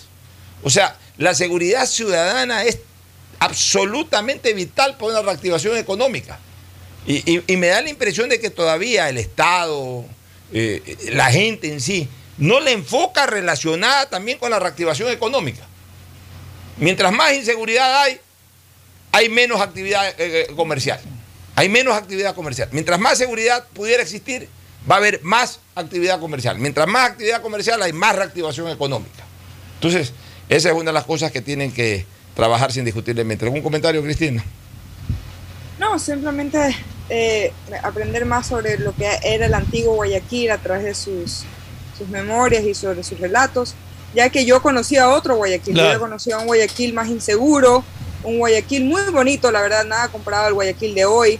Eh, yo tengo buenos recuerdos de los Ceibos, a mí me gustaba mucho caminar por los Ceibos y era un lugar donde uno podía caminar, tranquila. Yo me acuerdo que ya a los 15, 14 años, cuando mi papá no se daba cuenta y mi mamá me permitía, yo me iba al Parque de los Ceibos, caminando solita y, y no me pasaba nada y no, no tenía miedo. Hoy tal vez no es lo más recomendable, dependiendo la hora también. Entonces, sí sería bueno recuperar al Guayaquil de antes, al Guayaquil de ustedes, al Guayaquil también mío, y que las futuras generaciones puedan disfrutar de su ciudad de una manera tranquila. Guayaquil tiene muchísimo por ofrecer, especialmente en lo turístico, que es en lo que yo más disfruto. Guayaquil es, es, es- un lugar que tiene mucho, mucha gastronomía, mucha historia, mucha belleza, mucha naturaleza, y necesita ser explotada de una manera sustentable y necesita ser de una manera segura. Sobre todo esto último, la seguridad, porque el resto lo han puesto las autoridades de turno, los alcaldes, eh, que, que han venido y siguen trabajando en progreso de la ciudad. Pero y gente que invierte, ¿no? Gente que invierte eh, eh, es. cree en la ciudad. Pero que- necesitamos, necesitamos que esta ciudad vuelva a ser segura para poder disfrutarla. Es que no se puede disfrutar una ciudad si no es segura. No se puede disfrutar. Eh, Es imposible hacerlo. Ni siquiera cuando estás en tu carro, uno llega a un semáforo y, y entra en un estado de nervios Sí. en cualquier momento eh, eh, uno está más preocupado mirando por de- todos los retrovisores. mirando por todos los lados a ver por qué, por qué lado se acerca un ladrón en lugar de estar viendo, por lo menos mientras va recorriendo el carro, ir disfrutando de la belleza de la ciudad o de los lugares de la ciudad. Entonces, necesitamos seguridad ciudadana. Mira tú, siguen habiendo asaltos y siguen habiendo estos problemas lamentables en las cárceles. Se han dado de balacera cárcel nuevamente ayer en la muertos, penitenciaría de Guayaquil y en la penitenciaría de Cotopaxi. Eh, son, son cosas terribles, ¿no? Pero, pero yo no entiendo, y justo ayer también eh, pasaron un video que era más, más que era más el audio, pero estaba el video de, de- tomado, de- me imagino que de la parte de, de, esas, de algunas de esas casas que están viven frente a la penitenciaría. Y era el sonido de cómo se oía, cómo se escuchaba la balacera. Sí, una cosa impresionante. Era impresionante. Era impresionante, era como, Era- como una película de tiraban balas. Una cosa Y increíble. tú dices, ¿cómo puede dentro de un centro penitenciario haber ese tipo de armamento, haber para darse esa cantidad de balas? O sea, realmente pasaron también videos de a un hombre le habían metido más de más de ocho puñaladas en la, en la cárcel. O sea, realmente No, eso te dices, demuestra- ¿cómo puede pasar eso en un centro Te penitenciario? demuestra, ¿sabes qué? Te demuestra que además esa gente que está en la cárcel es gente que le apesta la vida en todo sentido. No, sí, pero mi punto es cómo entran las cosas a la Porque, cárcel. porque mira, porque un delincuente, hablemos de un delincuentillo. A lo mejor lo hace hasta por la necesidad social, alguien que, se, que- que necesita, aunque sea para comer y arrancha y todo.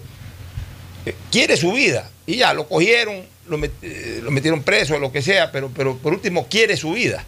Y, y- y es el primero en correr a ese tipo de cosas. Esta gente está preparada para eso, para aguantar bala, para dar bala, para morir, no les importa. No les importa. Entonces, mientras más se evidencie es- ese tipo de actuaciones, más nos demuestra la enorme peligrosidad en la que vivimos. Y a mí lo que más me preocupa ahorita es que estos que son, que, que- han matado ahora en la, en la penitenciaría, van a provocar posiblemente una reacción. Y si las autoridades no están preparadas, como sabemos que no están, porque no lo han demostrado a través de todo este tiempo, va a haber otra masacre ahí adentro. No, esto, esto es terrible. Pero en todo caso, nosotros igual disfrutemos de la ciudad, las autoridades hacen todos los esfuerzos para que dentro de la pandemia que todavía tenemos podamos disfrutar un poco más que el año pasado, en donde ahí sí prácticamente no, no pudo existir nada por, por Yo el sí tema quisiera a propósito de la cuarentena. eh, pedirle a la, la Policía Nacional que, o al comandante de la policía, no sé quién sea el voceo, que aclare porque está circulando una información de que se han escapado presos de... Sí, por lo menos uno de alta peligrosidad anunciaron que se había Sí, no, no, no, pero ahora dice que son muchos más y que solamente han capturado a un Recapturado. 40%, han recapturado un 40% de lo, de lo que se han Imagínate tú. Oye, por ejemplo, y ya para terminar esta parte y volver y, e irnos a la pausa y retornar con el segmento deportivo. Retomar la 9 de octubre también en algún momento, ya no ahora, pero en algún momento para los famosos desfiles eh, eh, estudiantiles y militares que eran tan hermosos. Yo, yo desfilé en la calle. Yo también. Yo era parte de la banda de guerra del colegio. Yo desfilé en los desfiles estudiantiles que eran, fui. que eran el 24 de julio. Un año fui parte de la banda de guerra del Colegio San José. Y, No, y eso era maravilloso. Y era uno Eh, eh, galanado con los uniformes de la banda de guerra. el, desfile, el desfile militar también era hermoso. El desfile militar era muy lindo también. O sea, yo, yo creo que desfilaban las autoridades. defiendan en la calle de en la octubre, se los de hacía. octubre. O sea, eso, eso debe de, de volver, ¿no? Este, eh, volver eh, eh, las Ponían incluso gradas para que la gente Oye, se siente. Las competencias, las competencias, no solamente para las fiestas, sino en general, pues las competencias de fuerabordismo, las competencias en el río, las competencias en el estero, deberían de volver. O sea, tantas cosas lindas que, que- Guayaquil puede desarrollar, pero vuelvo a repetir, a partir de la seguridad ciudadana.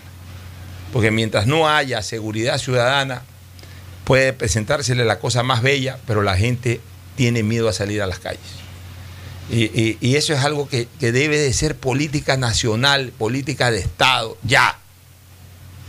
O sea, sí nos desespera ver en las noticias todos los días asaltos, todos los días actos. Porque mira, Todos los días. yo te digo una cosa, por último, por último, lo que me, y, y te lo digo con absoluta sinceridad, lo que menos, no te digo que no me genera drama, no me genera preocupación, no me genera incluso tristeza, pero es lo que menos me genera cuando veo que los incidentes son dentro de la penitenciaría, porque al final de cuentas es en un lugar aislado de la colectividad, aunque con las connotaciones que se escapa esta gente y se todo. escapan, lógico. Lo que más me entristece es ver constantemente cuando se informa sobre crímenes en las calles o asaltos a la gente, en los restaurantes y todo, porque eso ya involucra directamente a una colectividad que debería estar súper bien protegida y que desgraciadamente no lo está. Ojalá, ojalá, este. Ojalá podamos algún día volver a caminar sin temor y salir sin miedo en las noches ¿Cómo- o durante se- el día, pasear por nuestra ciudad. Como, y que el que tenga miedo sea el delincuente y no el ciudadano. como se caminaba antes, y, y por último, antes ya, ya estaban definidas las zonas rojas. No, ahora no. Ahora todas las ciudades, eh, todo el país es zona roja. Antes te decían, oye, cuidado, por el sector del cerro anda, anda suave ahí hasta cierta hora. Por tal otro sector, cuidado, anda por aquí, anda por allá. Ahora ya no hay como decir, cuidado, no, voy a la calle 9 de octubre y voy acá, cuidado. No, voy a estar en Victoria Emilio Estrada, cuidado. No, voy a estar en la Kennedy Norte, cuidado. Donde vayas te dicen cuidado. Es donde eh, vayas te dicen cuidado. Entonces, ahí es donde el país debe de fortalecer esto de la seguridad ciudadana y en particular a la ciudad de Guayaquil. Eh, nos vamos a la pausa, retornamos con el segundo Alfonso. Alfonso, Sí. antes de irnos a las pausas, lo último, yo sé que te interrumpo siempre antes de irnos a la pausa, pero quería compartir una gran noticia, bueno, para mí al menos, con toda la, la audiencia, porque ya lo siento como de la familia, es que hoy cumplí ya un año de ser americana. Ah, qué bueno. Eh, así que bueno, Hoy estoy día. muy muy feliz. Hoy día, hoy día se cumple un año desde que, de que recibiste la nacionalidad noticia. americana, así que si alguien en, en la audiencia, en la- eh, eh, hay alguien que, que escuche la radio tiene alguna pregunta sobre el proceso o lo que sea, ya saben que me pueden escribir de manera interna por Twitter o en mi Instagram, Just Hard Travel to Blank, que yo con mucho gusto pues les, les daré, eh, les contaré sobre mi experiencia y cómo lo hice. Ok, Muchísimas gracias. Hasta luego. Vamos a la pausa y volvemos. El siguiente es un espacio publicitario apto para todo público. Detrás de cada profesional hay una gran historia. Aprende, experimenta y crea la tuya. Estudia a distancia en la Universidad Católica Santiago de Guayaquil. Contamos con las carreras de marketing, administración de empresa, emprendimiento e innovación social, turismo, contabilidad y auditoría, trabajo social y derecho. Sistema de educación a distancia de la Universidad Católica Santiago de Guayaquil, formando líderes siempre. Disfruta tu familia seguro y sin miedos. Conoce Mi Seguro, cuyos beneficios te brindarán la tranquilidad de tener la mejor cobertura de accidentes personales en todo momento. Llámanos para brindarte más información al 1-800-7827-32 Sucre conmigo o contacta con tu broker de confianza. Recuerda que sabemos que proteger y velar por el futuro de tu familia es una de las más grandes muestras de amor. Pensando en ello, te presentamos Futuro Seguro, donde en todo momento seremos incondicionales contigo y los tuyos. En caso de accidente, te damos cobertura y en caso de muerte, amparamos a tu familia. Conoce más visitándonos en www.segurosucre.fin.es o como ya lo dijimos, contáctate con tu broker de confianza. Guayaquil se levanta activa y soberana en sus fiestas de fundación. Nuestro homenaje con obras. Hoy 60.000 habitantes de los sectores de Flor de Bastión, Valerio Estacio, Casa de Tigre y Janet Toral del noroeste de la ciudad se beneficiarán con la construcción de redes de alcantarillado sanitario. La alcaldía de Guayaquil y Emapac trabajan juntos por una nueva ciudad. Guayaquil crece y su nuevo polo de desarrollo está en la vía a la costa. No tienes idea cómo se han transformado comunidades enteras cuidando el medio ambiente, sobre todo con nuevas plantas de tratamiento de aguas servidas, mejorando la salud con plantas de agua potable, la calidad de vida con parques, canchas deportivas y reactivando el comercio con nuevos caminos. Esta es una transformación sostenible en el tiempo que busca crear nuevas oportunidades para las futuras generaciones de guayaquileños. La vía a la costa renace en la nueva ciudad con la autoridad aeroportuaria y alcaldía de Guayaquil. Si quieres estudiar, tener flexibilidad horaria y escoger tu futuro, en la Universidad Católica Santiago de Guayaquil trabajamos por el progreso en educación, ofreciendo cada día la mejor calidad. Estamos a un clic de distancia. Contamos con las carreras de marketing, administración de empresa, emprendimiento e innovación social, turismo, contabilidad y auditoría, trabajo social y derecho. Sistema de Educación a Distancia de la Universidad Católica Santiago de Guayaquil, formando líderes siempre. En Banco Bolivariano vamos contigo en cada paso, apoyándote desde el primer día para que logres lo que quieres a lo largo de tu vida. Desde alcanzar todo lo que sueñas hasta cumplir esa meta por la que tanto has trabajado, porque estás viviendo solo el principio de algo más grande. Juntos nada nos detiene. Banco Bolivariano, contigo. Ella es Sarita, mi bendición, mi vida. Fui madre a los 24 años y es lo mejor que me pudo pasar. Me llenaba de emoción y contaba los días para que ya me toque dar a luz. Ansiedad y felicidad al mismo tiempo. Dicen que una madre es la que guía y enseña todo a sus hijos. Pero creo que acá fue al revés. El municipio de Guayaquil, a través de APROFE, brindó 468 partos gratuitos, 588 atenciones prenatales y 1.766 servicios de planificación familiar. Cuidar la familia es proteger la vida, porque tu bienestar es primero. Alcaldía de Guayaquil. Hay sonidos que es mejor nunca tener que escuchar. Porque cada motor es diferente. Desde hace 104 años, Lubricantes Gulf mantiene la más alta tecnología y calidad en línea de aceites para motores a diésel y gasolina. Está hecho con una fórmula especial para dar excelente protección a todo tipo de motores, evitando el desgaste prematuro de pistones, anillos y árbol de levas, ayudando a mantener limpio el motor y libre de depósitos que se forman por las altas o bajas temperaturas. Dele a su motor lo que se merece. Lubricantes Gulf, la más alta tecnología en lubricación. 104 años preservando la vida de su motor. Lubricantes Gulf. Gulf es más lubricante.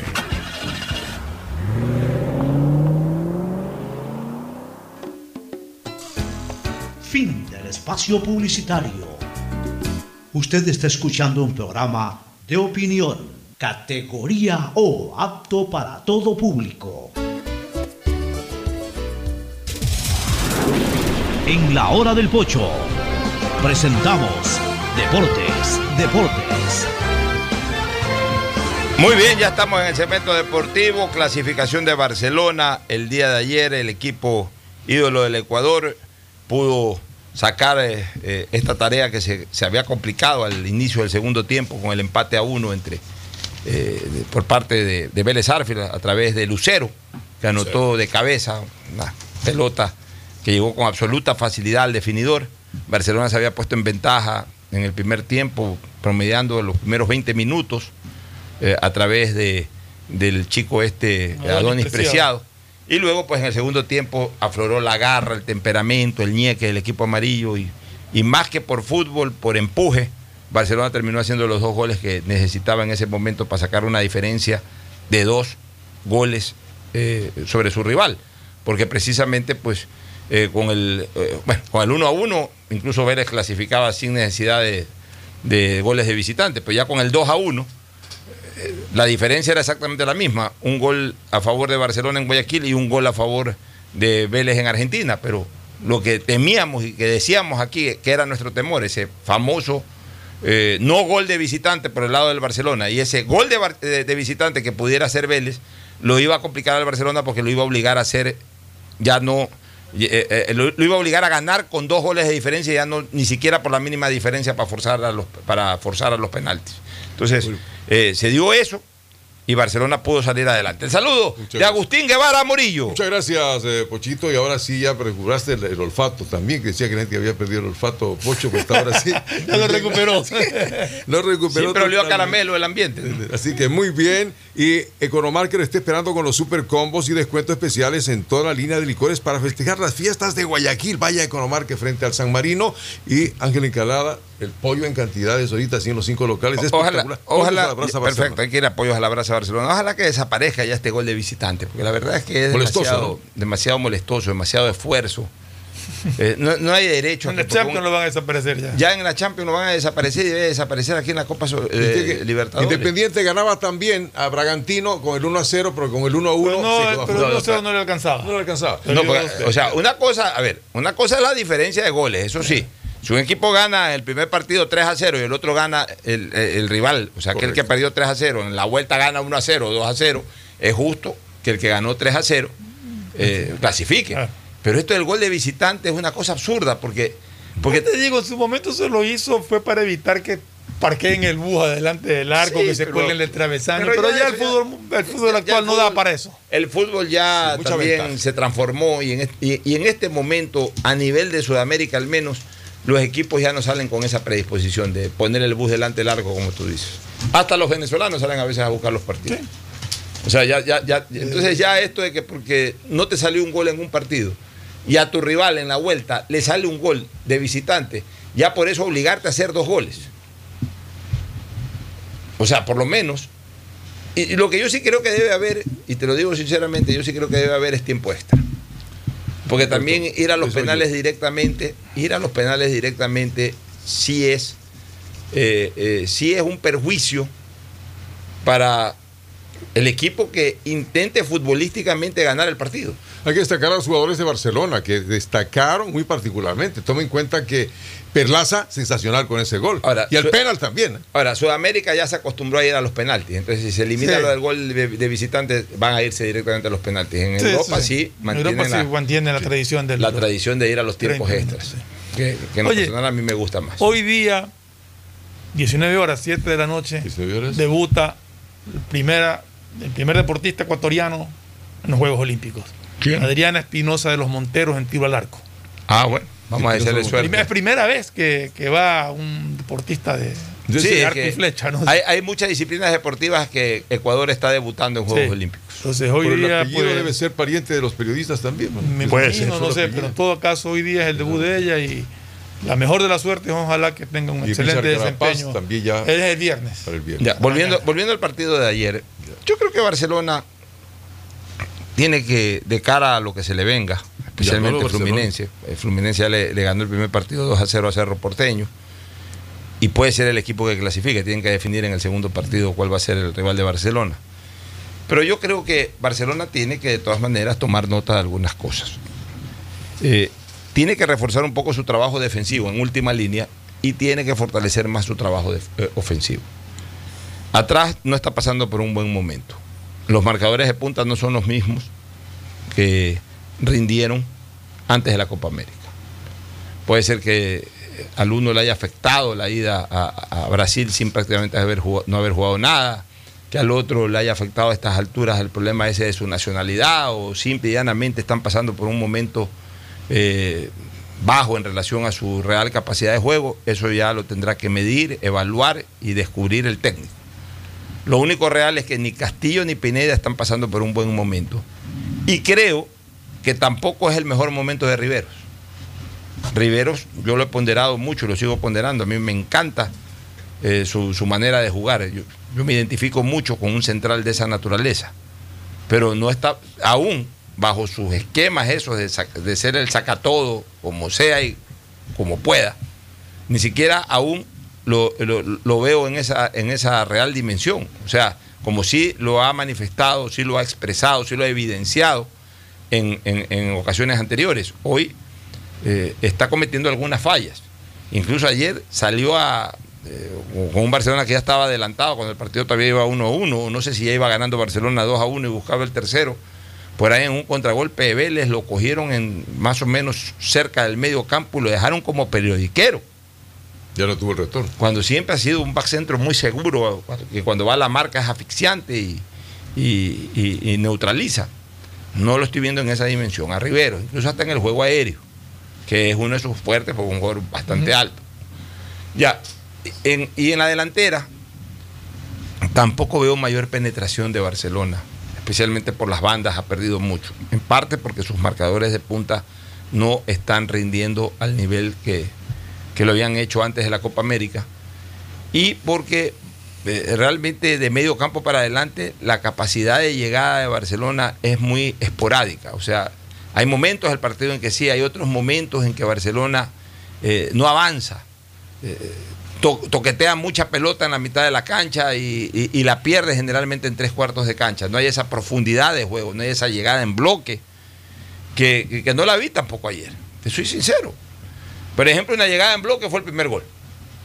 Y de ahí Barcelona no tuvo ese tipo de llegadas. Y ya los otros dos goles fueron goles. Bueno, en, la fabricación del penalti sí hubo una, una jugada colectiva importante. El tercer gol fue un oportunismo de Perlaza, un desastroso accionar de los back centrales en el momento en que la pelota la dejaron bailando por ahí. Pero, pero se siente de que Barcelona no está en este momento teniendo una gran fuerza ofensiva. Que hizo tres goles, sí, lo hizo a lo Barcelona, al ponchazo, lo hizo a, sacar adelante el partido y eso es muy meritorio. Es más meritorio cuando tú puedes hacer cosas que tus fuerzas naturales no las puedan generar. O sea, de forma natural, viendo atrás, eh, viendo desde atrás o viendo desde arriba las cosas, se veía difícil que Barcelona haga tres goles. Hubo mucha motivación, mucho espíritu colectivo, mucho, mucho empuje del equipo para que esos tres goles se, eh, se hayan logrado. No sé si volviendo a actuar de esa manera va a volver a hacer tres goles. No lo sé. O sea, ayer salieron los tres goles. Salió. Pero, pero debe de, de- de fortalecer su trabajo ofensivo Barcelona, que no responde o que no se limita simplemente a decir hay o no hay centro delantero. Yo creo que Garcés hace un muy buen trabajo. O sea, yo creo que Garcés está cumpliendo. El problema es que no le llegan las pelotas a Garcés. O cuando se las llega, o cuando le llega una pelota, le llega un balón por ahí, se lo llega, se lo, se- le, le llega ese esférico y él está muy apretado y con pocos jugadores a su lado con los cuales pueda compartir la acción. Ayer casi que fue una excepción el primer gol. Le pusieron una buena pelota, él la pivoteó bien y por ahí apareció esquema- Adonis Preciado. Es que el esquema de Barcelona es de jugar con un solo hombre en punta y no tiene acompañantes. Difiere. eh, quizá, quizá antes la característica de Garcés siempre estuvo acompañado por las Tuco Ordóñez en el Delfín. Acuérdate que era la dupla que Sí, hacían. pero, eh, pero por Entonces eso ahora, digo- ahora lo dejan muy solo y no tiene ese acompañante ideal. Yo creo que Barcelona necesitaría ponerle a alguien más cerca. o alguien más cerca o definitivamente empujar más a los volantes. Cortés hizo un buen trabajo, sí. Es un jugador dinámico, sí. Es un jugador interesante para, para eh, formar parte de esa estantería ofensiva titular del Barcelona, por supuesto. Pero yo no creo que es Cortés o, o Díaz, sino Cortés y Díaz. O sea, yo sí creo que Cortés pudiera hacer el trabajo. Eh, eh, por ejemplo, él, podría jugar a mi criterio en lugar de Adonis Preciado. Es verdad que ayer Adonis Preciado hizo el gol y, se lo agradecemos. Ayer todos los que hicieron goles fueron vitales, porque si no hubiese habido uno de esos goles, el partido terminaba 1-1, 2-1 y no alcanzaba. O sea, eh, ayer el aporte de los que hicieron los goles fue fundamental. Pero más allá del aporte del gol hecho, eh, me parece que Adonis Preciado es un jugador que se, se enreda mucho en, en- en- ciertas jugadas individuales que no les, está no, les, no le están saliendo tampoco. O sea, no es un jugador determinante, no es un jugador desequilibrante, no es un jugador que, en el momento en que agarra la pelota crea espacios en el, el equipo rival. Yo al menos no lo, no lo veo así. Es correteador, eh, eh, gambeteador, pero, pero en el fondo le falta profundidad. No es un jugador que, que constantemente desborda, gana la raya, pone pases gol o mete goles. No, ayer hizo ese gol. Acompañó bien, dubitó también la defensa, se tiró en carretilla, metió la suela, el arquero salió muy lento también y la pelota entró. Ya, y bien, y, gracias. Y vital ese gol, porque además fue el primero. Pero de ahí a que me digan que por ese gol ya Adonis Preciado debe ser el titular indiscutible, no. Cor- Cortés sí. Cortés sí, de- sí demostró de que él no puede estar en la banca. Y yo creo que el técnico debe de probar eh, un trabajo entre Cortés, Díaz y Emanuel Martínez a ver cómo le va ofensivamente al Barcelona. Empujando, por supuesto, a Cortés y a, y a Martínez a que se metan más. Están demasiado rezagados. Están demasiado en la zona de generación de juego. O si quieren que, que Cortés se quede en esa función y que se meta Díaz más adelante. Díaz también puede jugar bien como media punta. Atrás el delantero. Díaz es un hombre que sabe definir. De hecho, cuando, cuando hace ese trabajo y se mete hasta el fondo, Díaz constantemente está en el marcador. El problema es que Díaz ya no tiene la velocidad que tenía antes. La velocidad en cuanto a- al pique o la velocidad en cuanto al traslado de la pelota, el balón en sus pies, porque en cambio para el traslado de la pelota con el pase es muy rápido, pero eh, el traslado del, del balón, que él mismo lo haga, ya no tiene la velocidad de antes. Entonces, si está jugando 35, 40 metros atrás del arco, no podemos esperar de que él vaya dribleando como lo hacía en el 2013, en el 2014, en el 2015, y él mismo se mete y defina. Entonces, si se va a quedar él creando el juego atrás, ok, que empuje más Martínez y que empuje más Cortés y que se vaya más adentro eh, Garcés para recibir las pelotas y para crear un, un- un engranaje ofensivo. O si no, que Cortés se quede armando y que vaya días adelante, pero, pero los mejores jugadores tienen que estar en la cancha. La posibilidad histórica de Barcelona, que desde el 90 hemos estado buscando, le falta a Barcelona una Copa Libertadores de América. Bueno, todavía es verde para eso. O sea, tampoco no nos emocionemos. Recién está en cuartos. Bueno, Tiene que jugar con Fluminense o con Cerro Porteño. Digamos que sea Fluminense. Le ha, ido bien a los, eh, le ha ido bien a Barcelona con los equipos brasileños, pero eso no es tampoco garantía de que ya lo va a pasar haciendo más a Fluminense. Mejorar. Eh, esto es paso a paso. Hoy hay que disfrutar de la clasificación a cuartos de final y ya hoy mismo preparar ese partido de cuartos de final sin tampoco, sin tampoco descuidar el campeonato, porque encima esa es otra que tiene Barcelona. En la medida en que va pasando a instancias superiores de Copa Libertadores de América, compromete más su atención a lo que en esta segunda etapa del campeonato no le queda más que ganarla. Entonces va a llegar un momento en que, en que sí puede ser asfixiante tener a los dos eventos con la presión máxima de llegar hasta la final, tanto en la, Copa Libertadores como en la Liga Pro. Pero bueno, ese es el reto. ¿no? Y, y no tiene por qué abandonar el uno para concentrarse en lo otro, tiene que apostar a los dos. Fabuloso. Hay Liga Pro eh, igual el, el- el fin de semana. ¿no? Sí, este fin de semana ya arranca la Liga Pro. y- El 25 señalado. ¿Ah?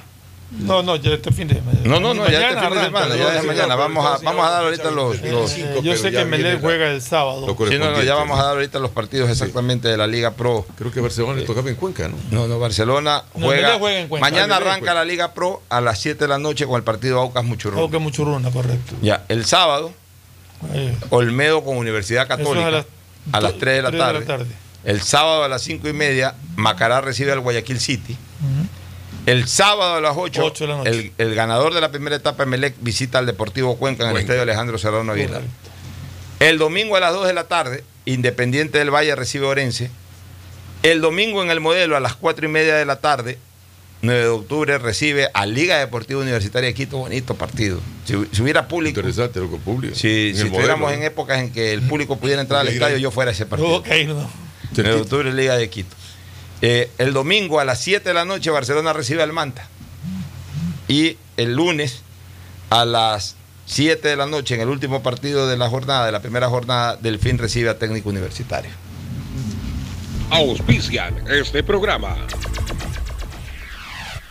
Aceites y lubricantes Gulf, el aceite de mayor tecnología en el mercado. Acaricia el motor de tu vehículo para que funcione como un verdadero Fórmula 1 con aceites y lubricantes Gulf. ¿Quieres estudiar, tener flexibilidad horaria y escoger tu futuro? En la Universidad Católica Santiago de Guayaquil trabajamos para el progreso en educación, ofreciendo cada día la mejor calidad y para ello estamos a un clic de distancia. Escoge la carrera de tu vocación. Puede ser marketing, administración de empresas, emprendimiento e innovación social, turismo, contabilidad y auditoría, trabajo social y también derecho. Consulta en nuestra página web mayor información y esquemas de admisión. Universidad Católica Santiago de Guayaquil, formando siempre líderes. En Seguro Sucre, tu lugar seguro con sus nuevos planes Rueda Seguro, un seguro vehicular al alcance de todos. Vive Seguro, donde puedes asegurar tu patrimonio anticipándote a cualquier eventualidad. Futuro Seguro, en caso de accidentes te damos cobertura y en caso de muerte amparamos a tu familia. Seguro Agrícola cuenta con una amplia cobertura en la pérdida causada por eventos climáticos y biológicos, así como Mi Pyme Seguro, un seguro exclusivo para tu emprendimiento con una amplia y flexible cobertura a la medida de tus requerimientos. Seguro Sucre, tu lugar seguro. Contáctanos al 1-800 Sucre conmigo, 782732. Dile sí a la vacuna. Claro, impulsa el proceso de vacunación otorgando un nuevo beneficio a los ecuatorianos. Por eso, al presentar tu carnet de vacunación y tu cédula de identidad en todos los centros de atención a clientes a nivel nacional, recibirás hasta 50 dólares de descuento en la compra de un nuevo equipo celular. Con estas acciones, Claro ratifica su compromiso de sumar esfuerzos para acelerar la reactivación social y económica del país. Aplica a modelos seleccionados. Más información y condiciones en claro.com.es. Estamos en la hora del pocho. Gracias por su sintonía. Este programa fue auspiciado por Aceites y lubricantes Gulf, el aceite de mayor tecnología en el mercado. Universidad Católica Santiago de Guayaquil y su plan de educación a distancia, formando siempre líderes. Seguro Sucre, tu lugar seguro con sus nuevos planes. Rueda seguro para tu carro, vive seguro para tu casa, mi pyme seguro para tu emprendimiento, seguro agrícola para tu producción en el campo y futuro seguro para velar por el futuro de tu familia. Dile sí a la vacuna, claro te apoya. Presenta tu certificado de vacunación y recibirás hasta 50 dólares de descuento en la compra de un nuevo equipo celular.